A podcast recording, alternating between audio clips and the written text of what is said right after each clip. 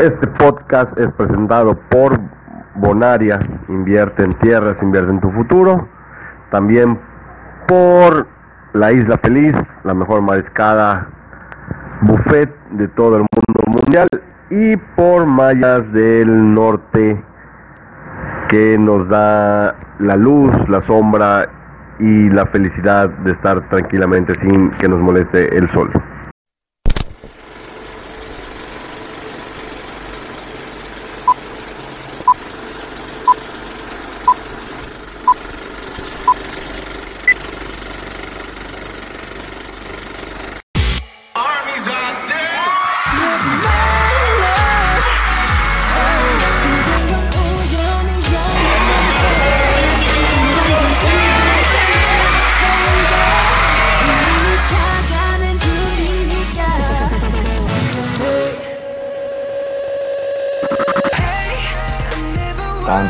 이런 게 가당키나 한 것인가 Queridos yucas y cinéfilos del mundo, estoy molesto hoy porque muchas películas de la cartelera de las, del top 10 no llegan a mi ciudad natal, a Mérida, y por tanto pues no las, no las perdemos, ¿no?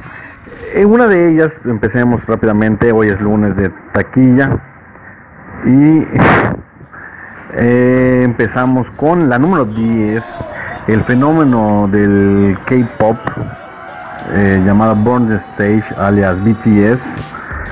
Creo que no está tan arraigado en, en esta parte de, de México, pero pues ya es un fenómeno global al que no podemos ser ajenos.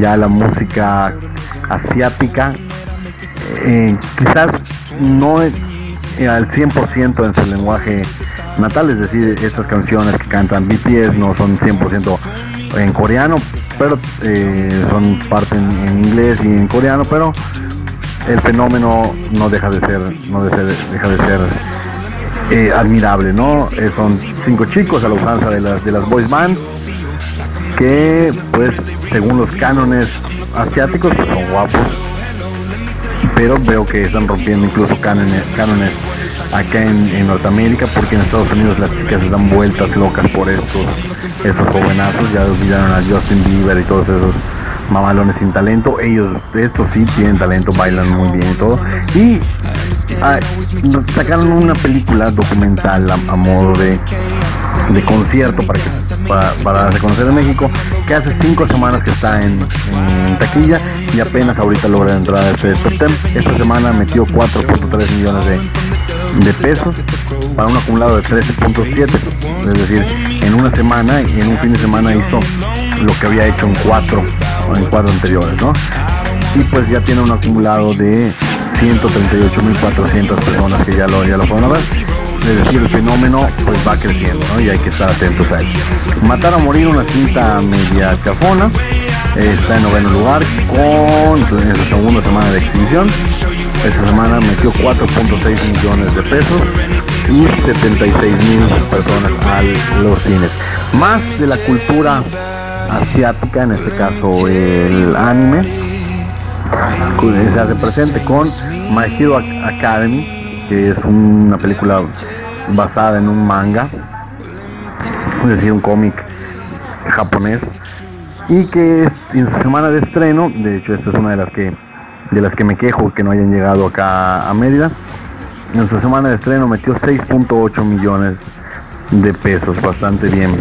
Viudas, otro estreno del que platicábamos el viernes de estrenos, con ganadores del Oscar como, como Viola Davis y algunos otros más.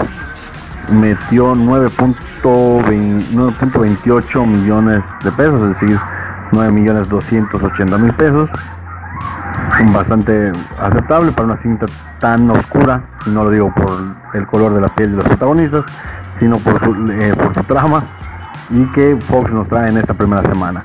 Bohemian Rhapsody ya se acabó el boom por Freddie Mercury. Lo vemos en la radio, lo vemos en, en el cine. Ya está en su quinta semana de exhibición también de Fox y va de salida, pero se despide con la friolera de 6.7 millones de asistentes y 376 millones de pesos acumulados. Otra cinta que pintaba mejor, cayó bastante en su tercera semana. Estamos hablando de los crímenes de Grindelwald, de la segunda saga de Harry Potter. Esta semana apenas metió 16 millones de pesos, muy poco para hacer su tercera semana. Claro, creemos que los Harry Potterianos se la comieron en, en el primer fin de semana, ¿no? Pero bueno, de todos modos no deja de ser impresionante. Cadáver, una cinta de la que eh, teníamos muy malas referencias. De aquí, de la- del número 4 al número 1, todos son primeros, primeras semanas, ¿no? Cadáver es, un- es una cinta de estreno que habla de un- una posesión demoníaca de una muchacha que sale mal, la matan y vámonos a la morgue y en la morgue se vengan de todos. Robin Hood leíamos en las reseñas y, y todo el internet que era mala en cuestiones de guion, pero muy estética en su, en su visualización y por tanto tercer lugar con 20 millones de pesos en su semana de estreno. Y Familia al Instante, la comedia de la que hablábamos la semana pasada, igual con Mark Wahlberg y Ross Byrne, de una familia que de repente se echa la responsabilidad de adoptar tres chamacos y un perro. Y esta semana metió eh, 28, 36 millones de pesos, 36 millones y medio de, de pesos con un acumulado de casi 700 mil personas. Y pues, ¿quién más que la está rompiendo? Si no es nuestro amigo Ralph el Demoledor, que está, está rompiendo en internet, y la taquilla también. Primer lugar indiscutible. Esta semana él solito metió lo que todas las demás cintas metieron. Metió 82 millones de pesos para un acumulado en dos semanas de 254 millones de pesos. O sea, es realmente una cinta brutal. Realmente en dinero es, es haciendo cosas maravillosas, ¿no? Con decirles que Bohemian Rhapsody en cinco semanas de corrida tuvo 376 millones de pesos y Ralph en un fin de semana 254, o sea que ya casi lo alcanza con, con dos fines de semana, ¿no? Por supuesto la cinta de Disney que está de moda y que nos presenta cosas interesantes como ver a todos los personajes del, del mundo Disney, incluido franquicias adquiridas, es decir, Marvel y Star Wars. Vamos a ver de todo en esta cinta. No está la chilindrina, ciertamente, pero bueno, no sé si eso sea necesariamente malo. A lo mejor a algunos les parece muy irritante la voz de, de María Antonieta de las Nieves en su personaje de la chilindrina, que es como dobló a Vanellope von Schwift. Bueno, pues esa es la taquilla de esta semana.